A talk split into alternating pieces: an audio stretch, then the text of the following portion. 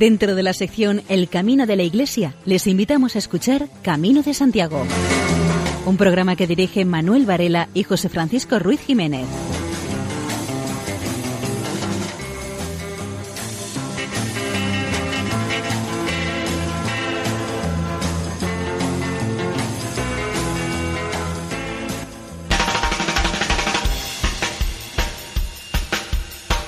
Llegado a esta hora de la noche, comenzamos nuestra andadura nocturna una vez más en la sintonía de Radio María. Les invitamos a que nos acompañen durante los próximos 55 minutos, pero les recomendamos que lo hagan con calma y tranquilidad, porque ya saben que a estas horas todos los gatos son pardos y como no controlen dónde ponen el pie, se pueden llevar alguna sorpresa eh, poco agradable. Así que si siguen nuestra estela, nuestra andadura, les garantizamos 55 minutos de peregrinación sin tropiezos.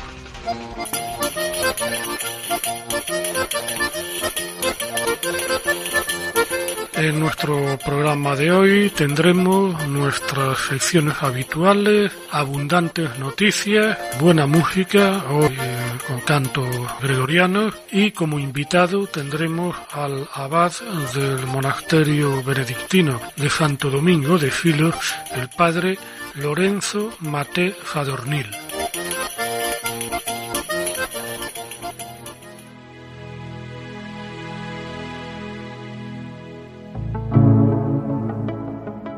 A veces los sitios son especiales por el momento que vivimos en ellos, y otras veces lo son porque tienen magia en sí mismos o en las personas que lo habitan. Muchas veces los sitios por donde pasamos o descansamos son muy especiales. Para unos, por circunstancias, siempre tienen ese cariño muy especial. Por cosas que nos han pasado en él siempre, que nos acordamos de ese sitio, sentimos la felicidad. Otras veces el sitio mismo es como si cuando hemos llegado a él nos sentimos transformados, nos atrae como el imán al hierro, ese espacio que nos deja esa huella especial en nosotros, que cuando nos tenemos que alejar de él nos cuesta trabajo al marchar. Tiene esa magia que cada vez que vamos siempre encontramos alguna cosa que se nos ha pasado desapercibida. Por muchas veces que vayamos, nunca lo encontramos igual. También esos lugares los hacen mágicos esas personas que lo habitan. Siempre están pendientes de que no falte nada para que los forasteros no se sientan como personas ajenas, sino que parezca que han estado allí toda la vida. Estos le dan vida a esos pueblos, que son muy pequeños, en casas con muy pocos habitantes, pero esos pocos lo hacen grande, lo cuidan embelleciéndolo para que el disfrute del viajero sepa que pasa por ellos. Siempre que nos alejamos de ellos por la carretera y va quedando en la lejanía, miramos para atrás y sentimos nostalgia por haberlo dejado, esperando volver pronto a ese pueblo maravilloso.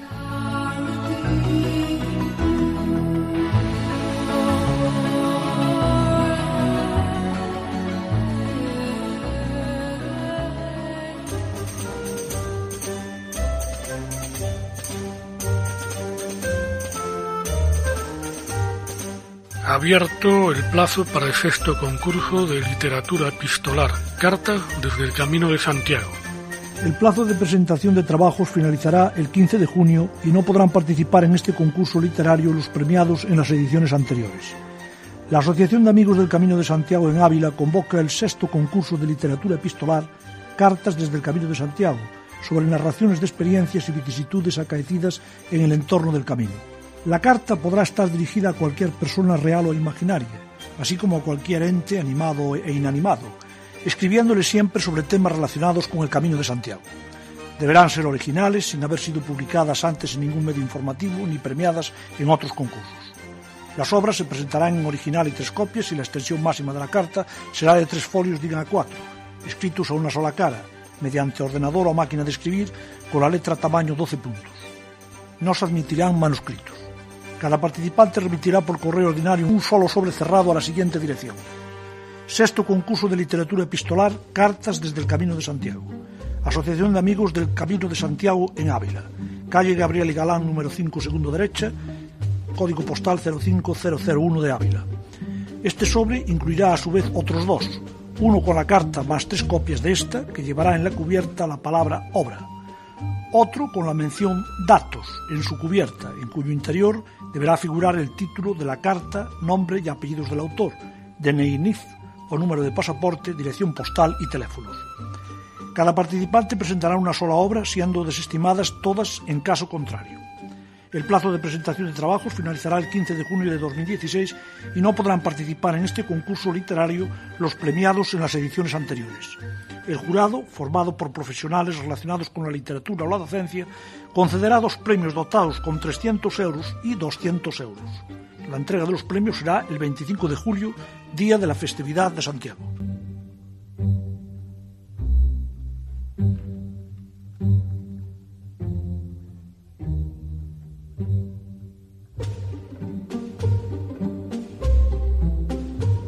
El heredero al trono luxemburgués, Guillermo de Luxemburgo, es una de las muchas personas que realizan cada año el Camino de Santiago, aunque desistió debido a las malas condiciones meteorológicas. Según ha publicado La Voz de Galicia, el gran duque heredero Guillermo de Nassau y Borbón Parma, recorrido, que hizo pretende completar el próximo año. Las paradas del duque de Luxemburgo fueron las habituales, se tomó un respiro en Villafranca, en la comarca del Bierzo o en pueblos cercanos o Cebreiro.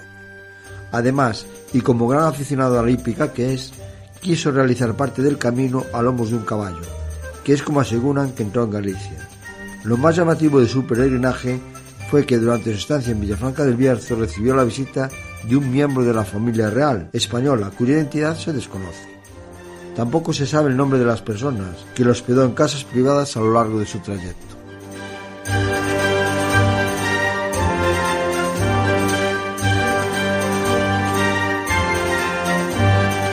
Premiada una aplicación para planificar el Camino de Santiago. Los hermanos Pablo y Jaime Casals Díaz son unos emprendedores coruñeses que han creado la aplicación Bojo Way, desarrollada a través de la empresa de servicios tecnológicos Wallen y la ingeniería Teca Díaz con sedes en Barcelona y Londres. Los empresarios han ganado un premio que se da a las mejores aplicaciones por su aportación a la mejora de la experiencia en las grandes rutas a pie, y en concreto en el Camino de Santiago. Bojo Way es una aplicación que permite al peregrino planificar su ruta al detalle, encontrar sitios para comer, dormir y visitar, y solucionar problemas que puedan surgir en cada etapa. El usuario puede interactuar con otros peregrinos además. Los hermanos Casals Díaz llevan a sus espaldas una larga trayectoria. Hace unos años desarrollaron el primer vídeo intérprete para personas sordas, Bildo, que también recibió un premio, en este caso a la mejor tecnología accesible. En el 2012 presentaron un producto de salvamento marítimo de la mano de Inditex, el S2S Safe to Sea.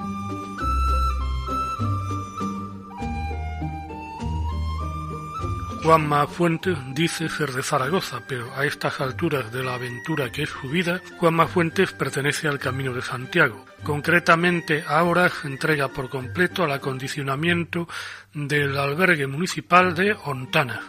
Es el diario de Burgos el que cuenta su historia. A los 12 años, Juanma se marchó a Madrid, donde estudió filosofía y teología. Después trabajó en artes gráficas e imprentas. Por diversas circunstancias, hace cuatro años perdió todo. Trabajo, casa, familia, dinero, en fin, se quedó sin nada. Ese momento fue un punto de inflexión, lo que desencadenó que todo cambiase. Estuvo viviendo hasta una temporada en la calle, pero eso no era para él, ni para nadie realmente. Hizo todo lo posible para salir de ahí. Decidió recorrer el Camino de Santiago porque tenía que organizar la cabeza después de todo lo que le había pasado. Y así fue como encontró su vocación, la de ser hospitalero y atender a los peregrinos, y esa aptitud le ha conducido hasta Burgos.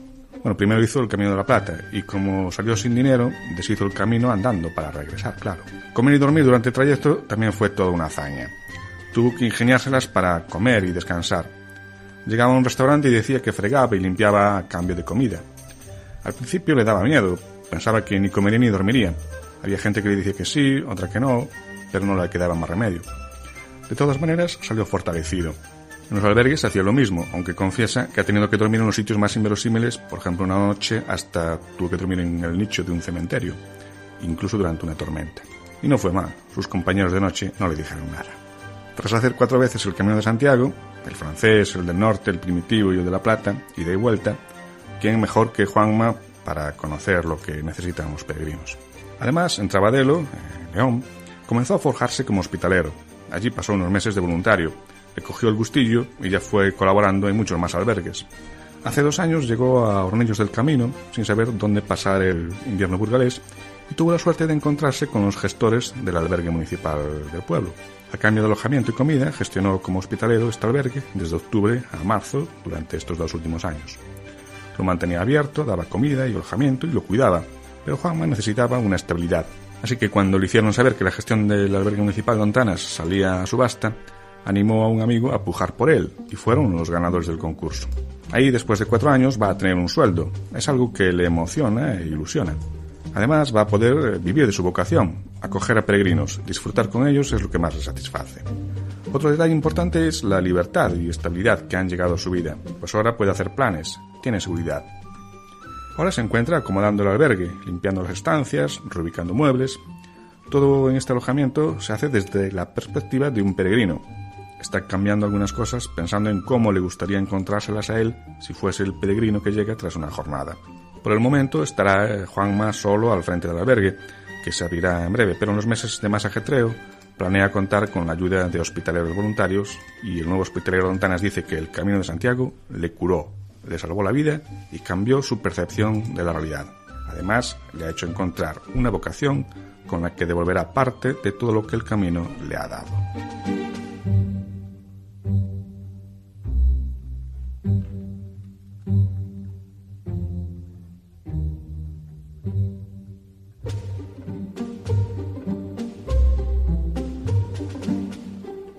El periódico La Nueva España de Oviedo informa de que el peregrino de más edad cuelga las botas. Luis Verges tiene muy claro que la edad no es dificultad para realizar el Camino de Santiago. Prueba de ello es el mismo, con sus 91 años. Verges partió de su Jaén natal el pasado 23 de marzo junto a su hijo Esteban, de 49 años. Dice que no podía aventurarse solo, por estar limitado con la vista y el oído, y si no llega a acompañarlo su hijo se habría perdido más de una vez. Aunque su experiencia como peregrino desde el año 2000 le da un aprendizaje más que suficiente. En su haber tiene casi todas las vías que llevan a Compostela, como el Camino Francés o el Sanabrés, e incluso la Vía de la Plata desde Sevilla.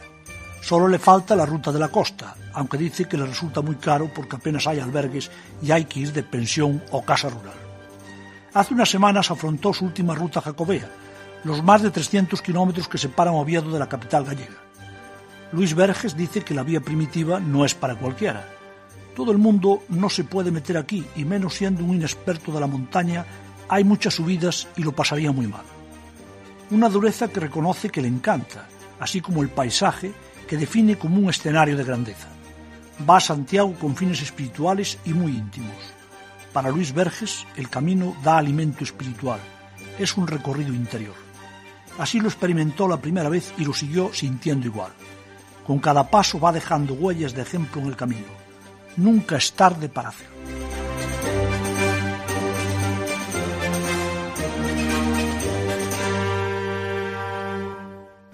Escuchamos a continuación las voces de los monjes benedictinos de Santo Domingo de Filo que nos transportan a otro mundo.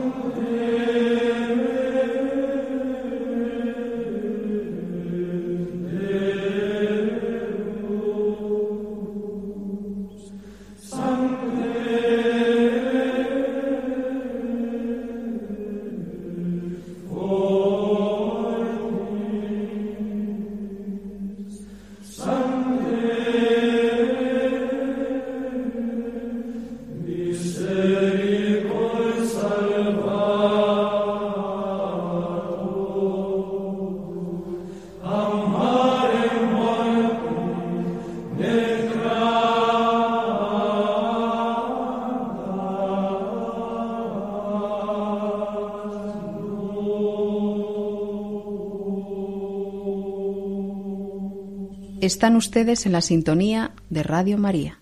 Hoy tenemos como invitado al abad del monasterio benedictino de Santo Domingo de Filos, el padre Lorenzo Mate Sadornil. El padre Lorenzo, abad de Filos, nos habla sobre hospedería y tipo de personas eh, que acude a la misma. Otra de nuestras actividades, aunque no esté relacionada directamente con la liturgia, es la acogida en la hospedería.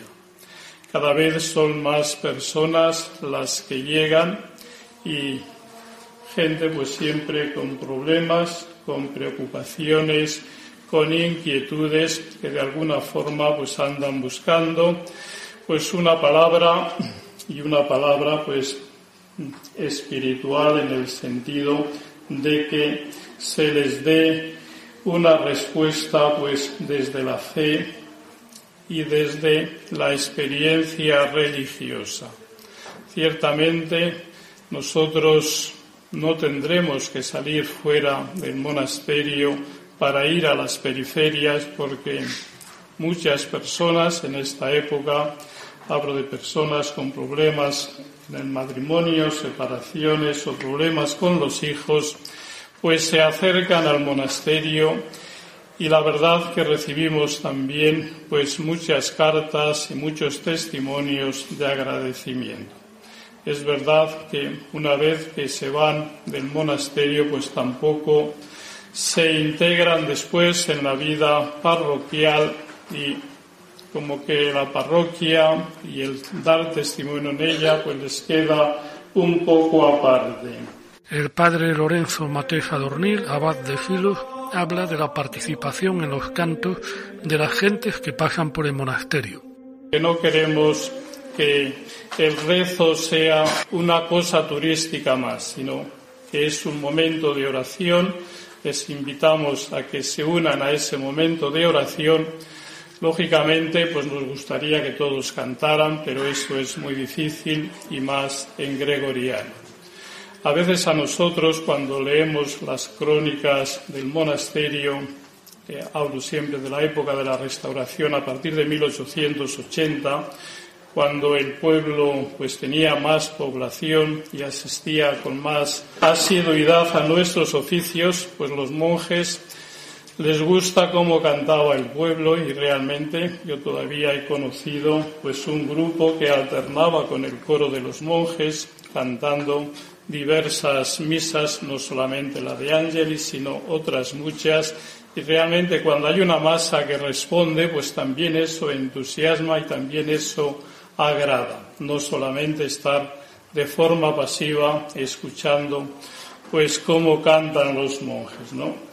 Y muchas veces que nos preguntan, pues cuándo cantan los monjes o a qué horas cantan, pues siempre intentamos decirles que nosotros lo que hacemos es oración y en esa oración pues cantamos.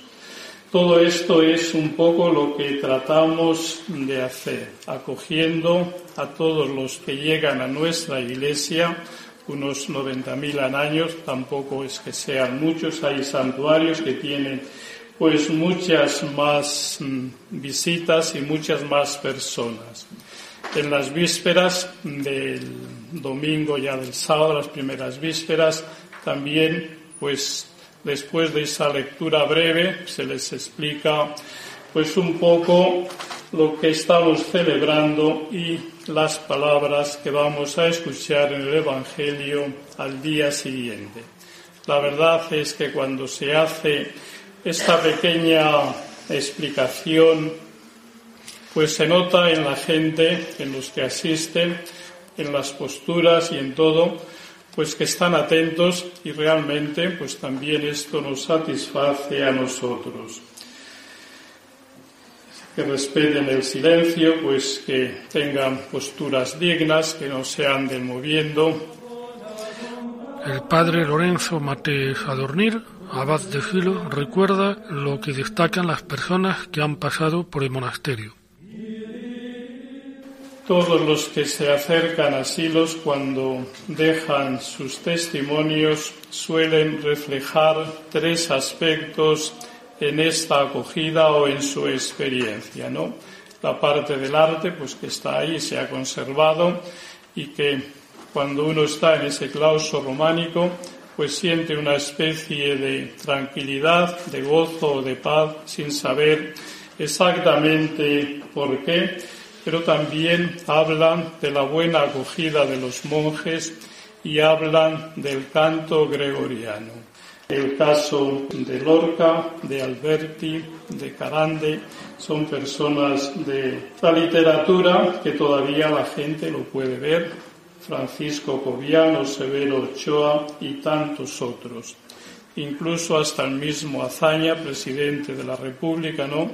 Él dirá que se podrían cerrar muchos monasterios, pero que en cambio pues habría que dejar el Escorial, él había estudiado allí, ¿no? Y tampoco dice, me metería con el monasterio de Silos. Bueno, pues algo le quedó al menos de su paso, de un paso breve. Y después también, yo les digo cosas de la historia, su mujer era una gran católica y practicante. Y su confesor fue un monje de Silos durante muchos años, no en Silos, sino en la fundación que teníamos, porque ya es casa independiente en México, en Distrito Federal, o sea, en la capital.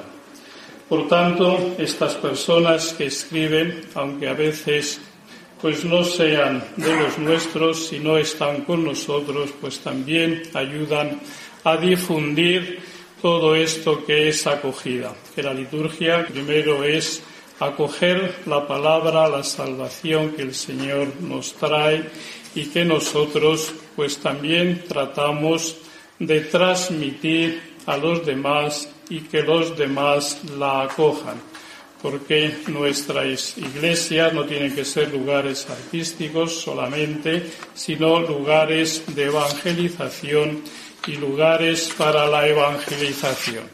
Cierto que siempre se puede hacer mucho más, pero tenemos que hacer lo que podemos y con las personas que tenemos pues actualmente en las comunidades religiosas. El abad de Silo, padre Lorenzo Mate, nos cuenta lo que quiere San Benito, el fundador de su orden. San Benito quiere hacer del monasterio sobre todo, principalmente una escuela del servicio del Señor.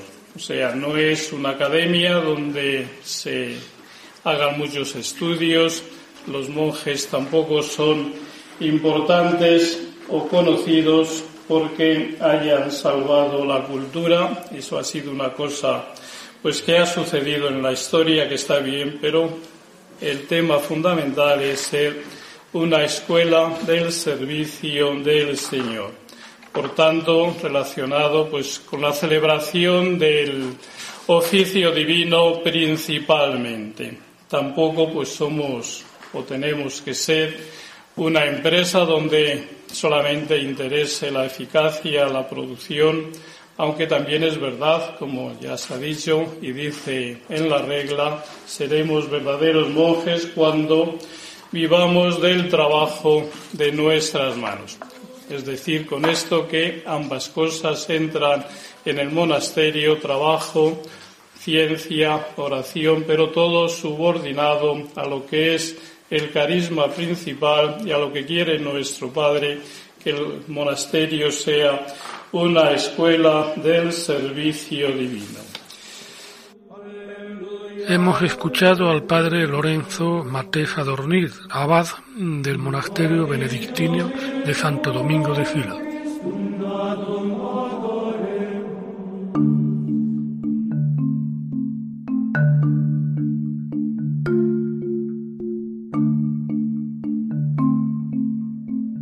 Mayo es el mes de María nuestra Madre Misericordiosa.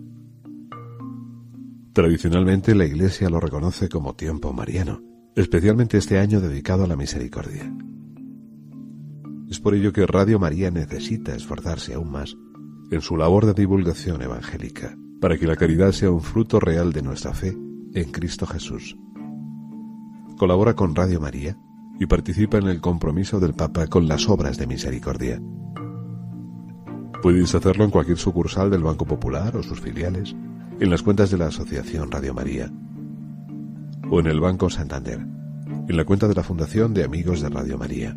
También puedes ordenar una transferencia bancaria, un giro postal o un cheque a nombre de Asociación Radio María, enviándolo a Radio María, Paseo de Lanceros 2, primera planta, 28024, Madrid. O si lo prefieres, puedes llamar al 902 500 518 y te facilitaremos todos los trámites. Radio María, la fuerza de la esperanza.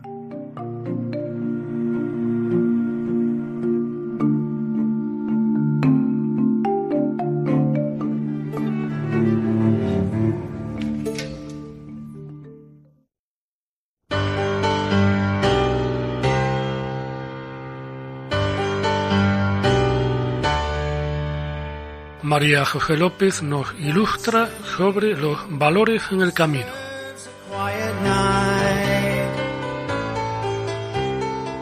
Fe. En épocas pasadas se peregrinaba con la esperanza de lograr una curación, para cumplir un voto, como acto penitencial o por simple devoción. En cualquier caso, siempre entraba en juego la fe. La fe en el poder de la intercesión de los santos, la fe en el milagro, pero también la fe en la redención y en el perdón de los pecados, la fe en Cristo. Forma parte de la esencia de la fe cristiana el carácter provisional e inacabado de la existencia en la tierra. Aquel que tiene fe no quiere instalarse en lo provisional. Prueba la vida como una continua peregrinación, una búsqueda de la fuente existencial que sacia su sed. Su vocación esencial es colocarse en camino para buscar la razón profunda de las cosas, buscar lo que es mayor al camino y al peregrino. Los peregrinos con fe pueden experimentar curas corporales, pero son excepcionales y raras. Lo que más se entiende son las curas del corazón, ofrecidas a todos. Cada uno las recibe a su nivel y conforme a su necesidad. Las curas interiores son numerosas y son fundamentales en las intenciones de Dios. La experiencia demuestra que la peregrinación es uno de los momentos privilegiados en que la fe sale del letargo, sacude el lastre y se hace de nuevo activa y despierta. La fe lleva en sí misma el estímulo para una búsqueda incesante y sincera. Caminar a Santiago es responder al don de Dios que a través de la fe nos encamina hacia Él. La fe en nuestro tiempo necesita hacerse más testimonial, la peregrinación a Santiago, desde el punto de partida en su ruta y en su retorno, es una buena ocasión para fomentar esta dimensión. Peregrinar es una conversión, un acercamiento a los valores religiosos de su fe. Por eso los peregrinos comparten un mismo lenguaje, el de la fe, aunque sus idiomas sean diferentes. El espíritu de fraternidad que se vive mientras se peregrina la oración y la reflexión sosegada que se produce en la vida interior del peregrino promueve la comunión espiritual y fraterna a la que aspira todo creyente. De este modo, antes de llegar a la meta del camino, donde el peregrino realiza una profesión de fe, ya manifiesta su ferviente deseo de encontrarse con Dios a través de la meditación del apóstol. La vida de la fe consiste en caminar hacia un horizonte, San Pablo usa la expresión correr hacia la meta, pero solo si continuamos en el camino, el horizonte nos va mostrando todos sus perfiles y matices. Puede ayudar al peregrino el detenerse de vez en cuando y revisar qué horizonte va configurando en su caminar, qué busca, qué desea, qué se le va descubriendo como novedad, cuándo ve con claridad el horizonte o cuándo se siente cegado.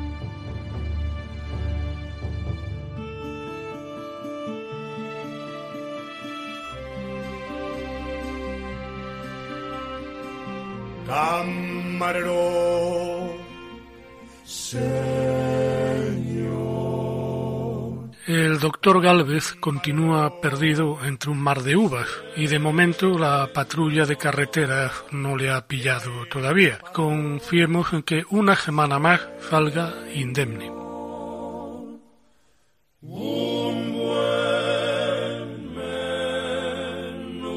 En efecto, José Francisco, esta noche hablaremos de La Rioja, pero no nos toca hablar de, uvas, sino una introducción por la gastronomía de esta preciosa región. Geográficamente, La Rioja tiene dos zonas muy contrastadas, la regada por el río Oja, con profusión de huertas y vides, y la zona de las sierras de la Demanda y Cameros, agrestes y montañosas, que abarcan buena parte del sur de la región. De estas sierras descienden siete ríos, que a su vez configuran siete valles. Gastronómicamente se puede hablar de tres subregiones, la Rioja Alta, que recibe influencias norteñas y burgalesas, la Rioja Baja, que con las aportaciones de su hermosa y abundante huerta recibe influencias ribereñas, navarras y aragonesas, y la tierra de Cameros, que se caracteriza por sus cocidos y guisos pastoriles, así como por los productos relacionados con el cerdo y el ganado lanar. Es muy típico de la zona tomar aperitivos o entremeses en las tascas y los bares, tanto en los pueblos como en la capital.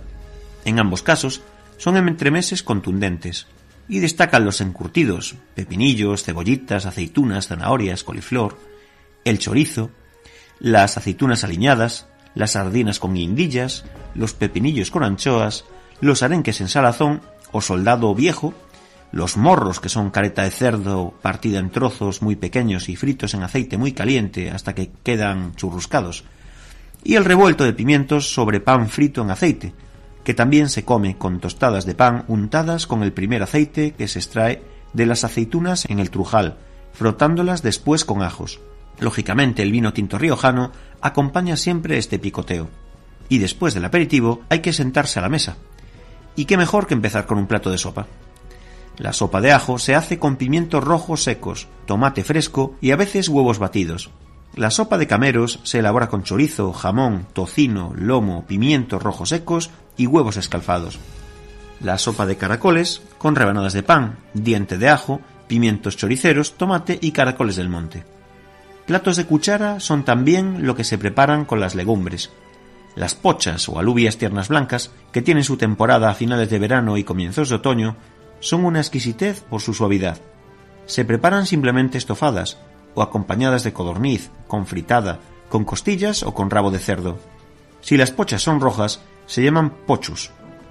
Los caparrones o alubias rojas secas son típicamente riojanos y se guisan de una manera sencilla, con un sofrito de cebolla y pimiento, o bien con berza o con tropiezos, jamón, chorizo, pata, oreja y rabo de cerdo. Mire usted, doctor Galvez, como la benemérita sepa que viene usted de La Rioja, les va a dar exactamente igual que usted haya estado entre uvas o no, porque nadie se va a creer que usted se ha comido todo eso y no ha bebido absolutamente nada. El problema es que si me hacen soplar, seguramente de negativo, por debajo de cero. Están ustedes en la sintonía de Radio María.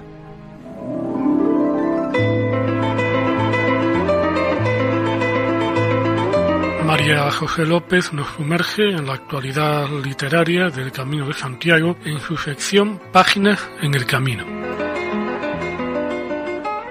Ramón Loureiro es autor de una obra titulada Príncipes de Bretaña, Estrellas de Compostela. Se trata de un cuento que rinde un homenaje al mundo de las peregrinaciones y a los caminos a Santiago de Compostela, especialmente al Camino del Norte, mediante la mezcla de la historia y la fantasía.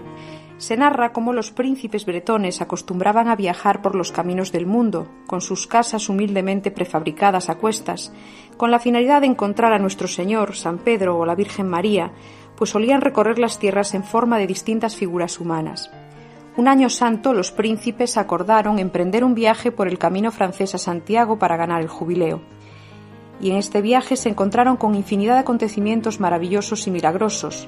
En los diversos enclaves en el que el camino se puede admirar, como son San Andrés de Teixido, Ferrol, Mondoñedo, Cebreiro, su magnitud aumenta en su punto final cuando, una vez alcanzada la Basílica de la Catedral, los príncipes son premiados con Santiago Apóstol levantándose para darles la bienvenida y los leones acostándose ante ellos. La espectacularidad del peregrinaje se acentúa con la aparición de flores adornando la catedral, el botafumeiro comenzando a volar y un caballo blanco atravesando la plaza del Obradoiro. Las páginas se presentan totalmente ilustradas con imágenes de colores vivos y dibujos sencillos, aunque muy expresivos, transmitiendo con una cierta componente didáctica una historia compostelana cargada de valores religiosos. Se trata de ilustraciones figurativas. Las escenas de los milagros están resueltas con composiciones de inspiración fantástica muy colorista.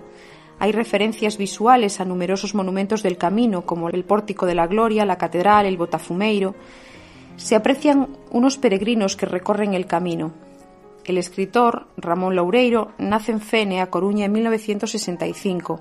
Es periodista, fotodocumentalista y escritor. Y el ilustrador de esta obra, Gonzalo Pernas, es un dibujante madrileño de origen gallego, hijo del novelista vivairense Ramón Pernas y de la escritora extremeña Milagros Frías.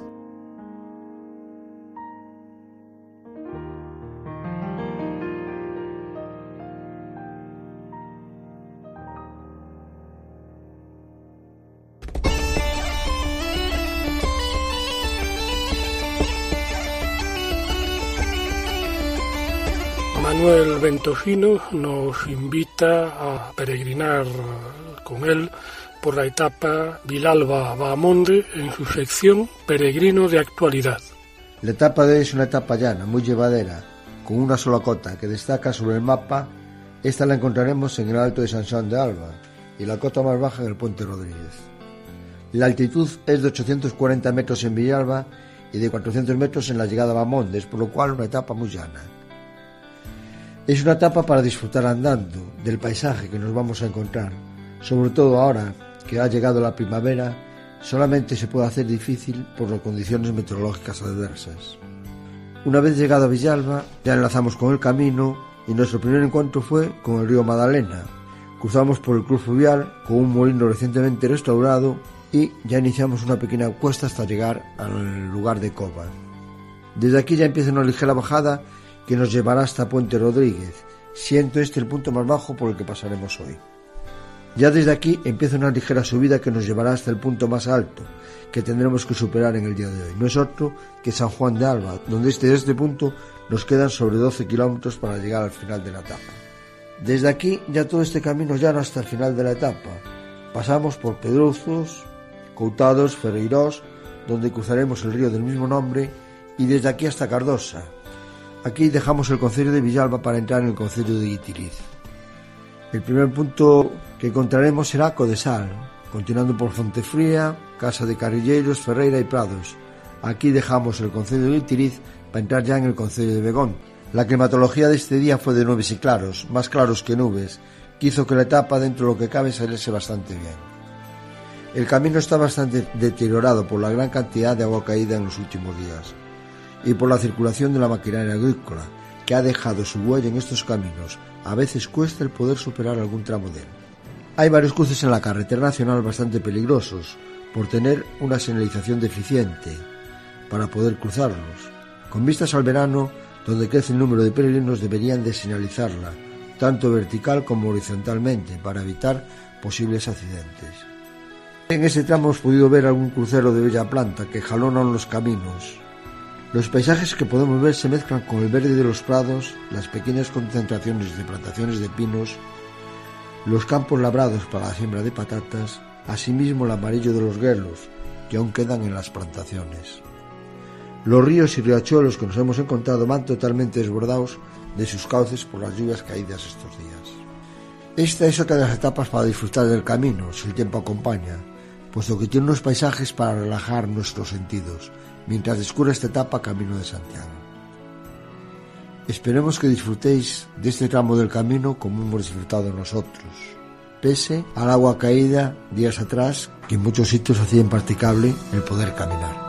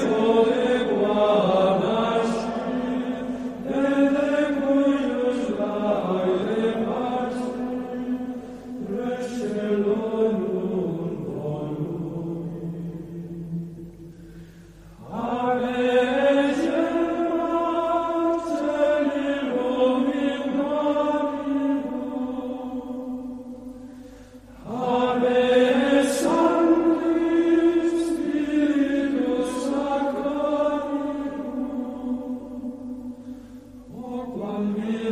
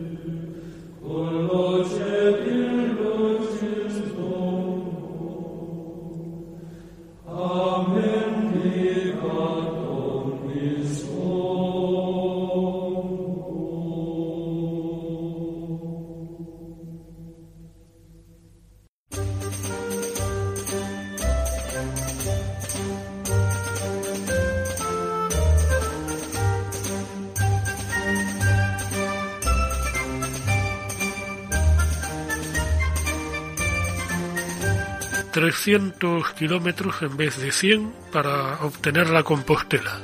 Ahora, los peregrinos que acrediten haber recorrido 100 kilómetros a pie reciben el documento llamado Compostela. Actualmente, pese a que muchos peregrinos comienzan su ruta desde diferentes puntos de España, después de llegar a Sarria, en la provincia de Lugo, comienza un embotellamiento que trae como consecuencia problemas en los albergues, abusos del sector hotelero, entre otros. Una serie de prácticas que deterioran la imagen del Camino de Santiago. Hay una propuesta que llevarán al gobierno y a las autoridades religiosas, eh, varias asociaciones de amigos del Camino de Santiago, que es elevar el mínimo de kilómetros para obtener la Compostela. Que sean necesarios 300 kilómetros, como poco, para que los peregrinos puedan tener ese documento. En el proyecto se asegura que la cifra de 300 kilómetros no está establecida al azar, tiene una base histórica. Corresponde a la distancia que hay entre Oviedo y Santiago, y que recorrió el primer peregrino, o sea, el rey Alfonso II el Casto, para venerar al apóstol. Esta medida haría que el Camino de Santiago se empezaría en diferentes ciudades según la ruta escogida. Por ejemplo, en León, haciendo el camino francés, en Oviedo, por el camino primitivo, en Avilés, por la ruta norte, en Zamora, por la Vía de la Plata, o en ciudades portuguesas como Porto o Coimbra. En el caso de la ruta inglesa, que no llega por tierra a los 300 kilómetros, puesto que sale de Ferrol y A Coruña, los peregrinos para tener la Compostela deberían demostrar haber llegado a los puertos por mar. Los 100 kilómetros mínimos tuvieron su sentido en el siglo XIX, cuando los peregrinos llegaban andando y volvían a su lugar de origen también andando. Fue en el año 1999 cuando la Oficina del Peregrino de Santiago fijó la distancia actual de 100 kilómetros a pie, 200 en bici o a caballo. Esta decisión fue apoyada en su momento por la Federación Española de Asociaciones Jacobeas para facilitar la peregrinación al mayor número de personas. Pero la falta de adaptación a la nueva realidad, la gran afluencia de peregrinos y el enfoque turístico deterioró el sentido inicial de la realización de este peregrinaje mínimo.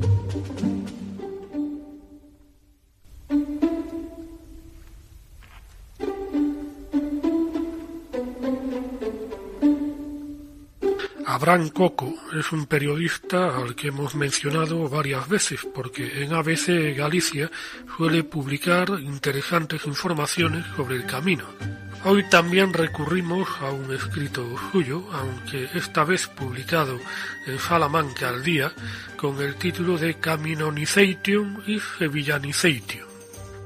En un estudio de la antropóloga Cristina Sánchez Carretero del Instituto de Ciencias del Patrimonio, se usa el término Caminonization, acuñado por Peter Jan Margry, de la Universidad de Ámsterdam. Este profesor holandés trata de concentrar en él la idea de que el éxito de la ruta jacobea está estimulando el auge en todo el mundo de vías a pie sagradas o espirituales. La investigadora española en una reciente publicación amplía el concepto y convierte el camino en un patrón que el resto de senderos religiosos tratan de reproducir. El estilo de la peregrinación a Compostela es imitado en su formato, iconos e incluso en el comportamiento de los peregrinos. Se ha convertido en un modelo que ahora se espera en el resto de los caminos, escribe Cristina Sánchez Carretero. Gobiernos de países como Japón, México o Colombia buscan en la Junta asesoramiento para alcanzar el éxito, en términos cuantitativos, que el Camino de Santiago vive desde finales del siglo pasado hasta hoy.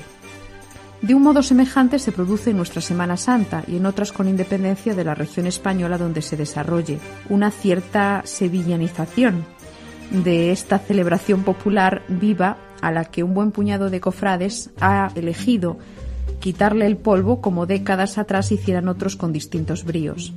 Lo hacen con Sevilla en la memoria, aunque hoy en líneas generales la situación dista mucho de aquellos 70 a la intemperie. De siempre Sevilla ha generado un influjo en buena parte de las hermandades de la península, claro, pero sea la facilidad de desplazarse con asiduidad a la capital hispalense por carretera, tren, redes sociales o YouTube, el caso es que la globalización cofrade ha producido un efecto mimético que crece en la meseta e incluso más allá del macizo galaico. En mayor o menor medida, con más o menos afán de copia o inspiración suprema de igualá. Ni hay que blanquear el pasado. La Semana Santa se abre al siglo XXI y es potestad del cofrade de hoy decidir qué camino sigue. Vías y senderos hay muchos, pero la meta del Camino de Santiago jamás podrá ser otra que Santiago.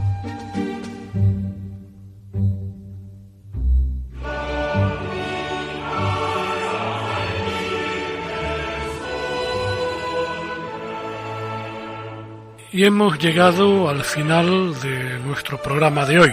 Este programa tiene una nueva emisión dentro de 15 días, pero ahora mismo ya hay otro.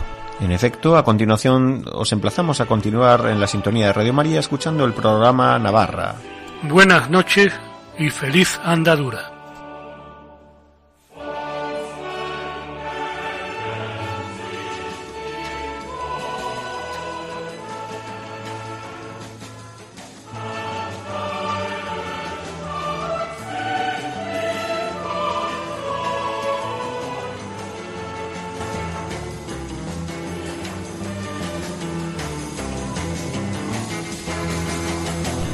Escuchado en Radio María Camino de Santiago, dirigido por Manuel Varela y José Francisco Ruiz Jiménez.